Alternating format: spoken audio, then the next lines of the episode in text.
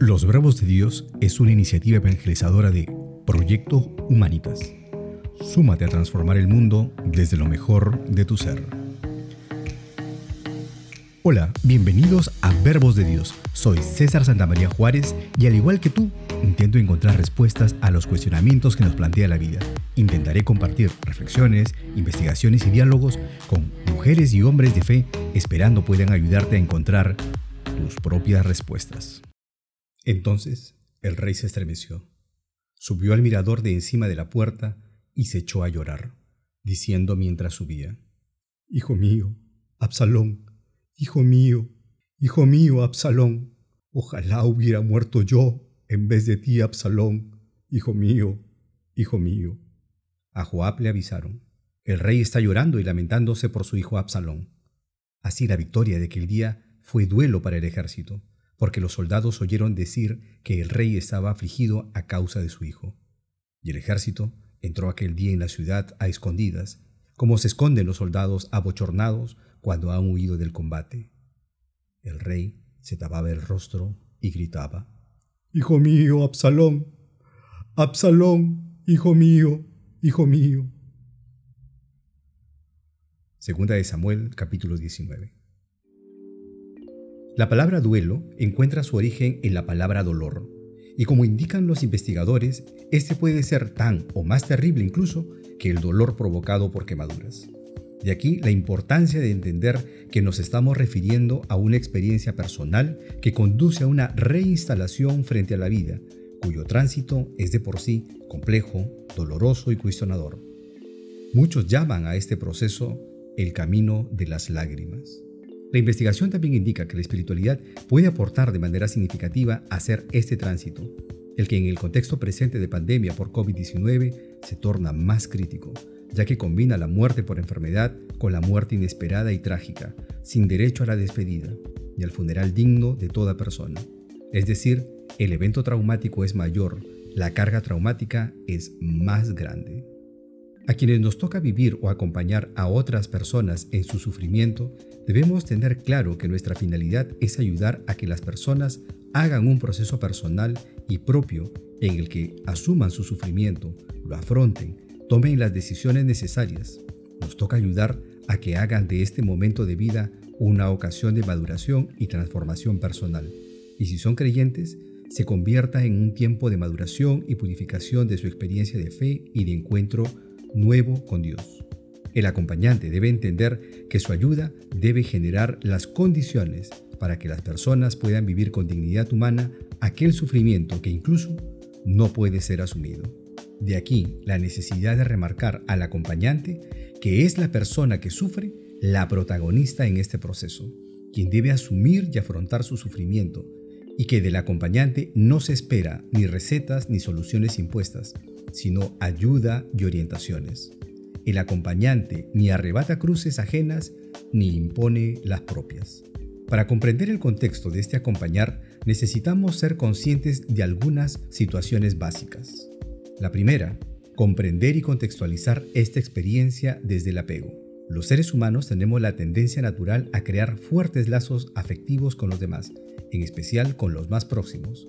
Existe una fuerte tensión emocional cuando estos lazos se ven amenazados o rotos. Según la tesis de Bowlby, creador de la teoría del apego, estos vínculos se desarrollan a lo largo de toda la vida y tienen un valor de supervivencia. No podemos olvidar que esta experiencia no es propia o exclusiva de los humanos, sino también de otras especies. Baste ver cómo lo viven los delfines o algunas especies de aves. La segunda situación a comprender y contextualizar en esta experiencia es la de las reacciones que se producen en la persona que lo vive. La experiencia del duelo provoca traumatismos a nivel emocional, cognitivo y físico. Mencionaremos solo algunos con la intención de ayudarnos a ver que esta experiencia no es una enfermedad, pero si no es atendida puede provocar diversas enfermedades en estos mismos campos, emociones, cognición y físicas.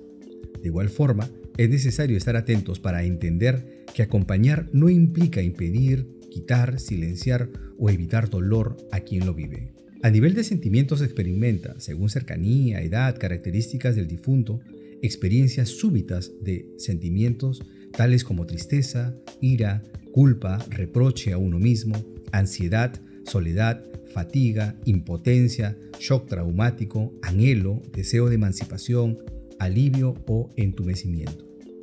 A nivel físico podemos experimentar las siguientes sensaciones. Vacío en el estómago, opresión en el pecho, opresión en la garganta, hipersensibilidad al ruido, sensación de despersonalización, nada me parece real, incluyéndome a mí mismo, falta de aliento, debilidad en los músculos, falta de energía, boca seca. A nivel cognitivo podemos experimentar incredulidad, confusión, preocupación, sentido de presencia de la persona fallecida, alucinaciones. A nivel de comportamiento se puede experimentar trastornos de sueño, alteraciones alimentarias, comportamiento distraído, retracción social, llamar al difunto, suspirar de manera frecuente, hiperactividad, llanto o atesorar objetos que pertenecieron al difunto. Estas manifestaciones no tienen periodo fijo para aparecer o desaparecer. Se darán con diversas intensidades y son simplemente procesos muy personales. Los Verbos de Dios es producido por Proyecto Humanitas, una iniciativa que busca generar experiencias de encuentro, diálogo y acción en favor de una comunidad más humana y digna. Esta tarea solo es posible si nos ayudas a difundir y extender esta iniciativa. Búscanos como Humanitas en Facebook, Spotify, iTunes. Tu acción, apoyo y colaboración son muy importantes. Gracias. Hoy en Verbos de Dios nos acercamos al duelo intentando comprender sus principales manifestaciones para brindar acompañamiento espiritual adecuado.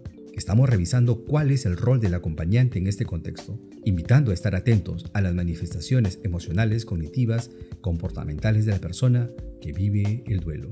Ahora nos centraremos en comprender y contextualizar esta experiencia desde el acompañamiento espiritual mismo. El acompañante debe tener muy claro que su rol frente a esta experiencia no es catequético, dogmático o apologético, sino exclusivamente próximo, fraterno, como indica San Pablo. Nos toca llorar con los que lloran. Nos corresponde asumir la actitud de Jesús ante la muerte de su amigo Lázaro o ante la cercanía de su ingreso a Jerusalén. Te invitamos a ser consciente que a veces las frases hechas o las creencias personales no son lo que el otro espera o requiere. Dios se hace presente simplemente acompañando. Por eso te invitamos a tener presente algunas frases que se usan con mucha frecuencia, pero que ayudan muy poco. Se dice al afligido, es la voluntad de Dios. Acompañante, recuerda por favor que la voluntad de Dios es el proyecto de salvación. Dios no es un cacique que se divierta manipulando a placer suyo. Se dice al afligido, Dios nos manda solo lo que podemos soportar. Acompañante, recuerda, Dios no usa un dolorímetro, ni es el agente directo de los sufrimientos. Respeta la creación y la libertad. Se dice al afligido, Dios pone a prueba a quienes más ama. Acompañante, recuerda, Dios no envía pruebas para corregir nuestras desviaciones ni para comprobar nuestra fidelidad. No es sádico. Se dice al afligido, no cae una hoja sin que Dios lo quiera. Dios se lo ha llevado. Acompañante, recuerda, Dios no se dedica a robar o raptar a los seres queridos. Que todo está bajo su gobierno no significa que lo controle caprichosamente. Se suele decir al afligido, mientras hay vida, hay esperanza. Acompañante, recuerda que en situaciones objetivamente graves, esta expresión no dice nada, puede llevar a justificar el encarnizamiento terapéutico. Se suele decir al afligido, Sé fuerte, acompañante, recuerda que invitar a no llorar, a no enfadarse en medio del sufrimiento, a no deprimirse, es invalidar el estado de ánimo del que sufre. Lo terapéutico es reconocer como legítimas las diferentes expresiones de estado de ánimo. Suele decir al afligido, ofrece los sufrimientos al Señor. Acompañante, recuerda que Dios no es alguien que insaciablemente espere nuestros sufrimientos como oferta. A nadie querido se le ofrece algo malo como sufrimiento en sí. Aparecería entonces esto como sádico. A la pasión de Cristo no le falta nada para que se realice la salvación en cuanto a seguir añadiendo sufrimientos, sino que es el amor realizado en el misterio y que comporta sufrimiento el que completa lo que falta a la construcción del reino. Se suele decir al afligido frases como, Dios aprieta pero no ahoga, no hay mal que dure 100 años, después de la tempestad siempre viene la calma, al perro flaco todos son pulgas, otros están peor, no será para tanto, pues tiene buena cara, podría haber sido peor, es peor lo de fulano, con paciencia se gana el cielo, los hombres no lloran, con lo fuerte que tú eres, con todo lo que tú has pasado, podrás con esto, con lo bueno que era. El tiempo lo cura todo. No te preocupes, que está en buenas manos. Acompañante, recuerda por favor, desde el punto de vista de la fe, la pregunta por el sentido del sufrimiento no obtiene respuestas racionales, sino que el cristiano cuenta con alguien a quien dirigir la pregunta, el ¿por qué a mí? ¿Por qué Dios lo permite? ¿Hasta cuándo? Son preguntas que, dirigidas a Dios, tienen talante de oración auténtica, en sintonía con la esperanza personal. La actitud cristiana ante el dolor no es la resignación entendida como comportamiento pasivo, fatalista, sino la lucha contra el sufrimiento y la integración del mismo, cuando éste no es eliminable, viviéndolo sanamente en clave relacional conmigo mismo, con los demás, con el mundo y con Dios.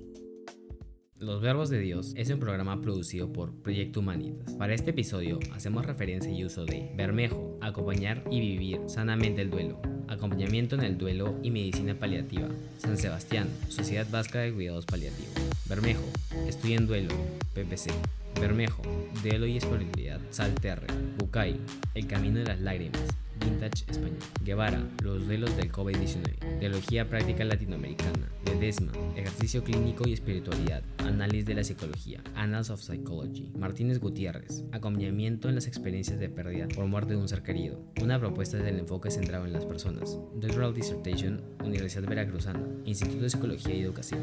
Warden, Grief Counseling and Grief Therapy. A Handle for the Mental Health Practitioner. Bringer Publishing Company. Joffo, afrontamiento religioso espiritual de la de un ser querido. Avances en psicología.